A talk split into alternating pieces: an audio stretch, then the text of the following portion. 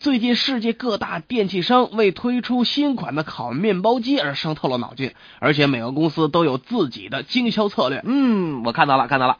Orico 公司声称，此款烤面包机有重达十公斤的说明书，操作复杂，但是烤面包的速度奇快，这需要你付出一百小时的时间来学习。Apple 公司称，把变压器、烤箱等等集成到一块儿，做成符合人体工程学的结构。该款机型售价约四千九百九十九美元。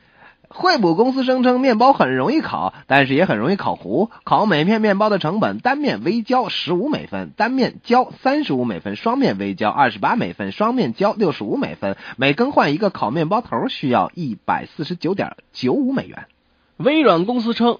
需要在一九九七年八月二十四日才能推出烤面包机九七款，在此之前有数个售价三十美元的 beta 版，正式销售时用户还可以得到忘记坐在里面的烤面包机九七款 S Plus，售价从烤面包机九六款升级九十九点九五美元，直接购买一百四十九点九五美元。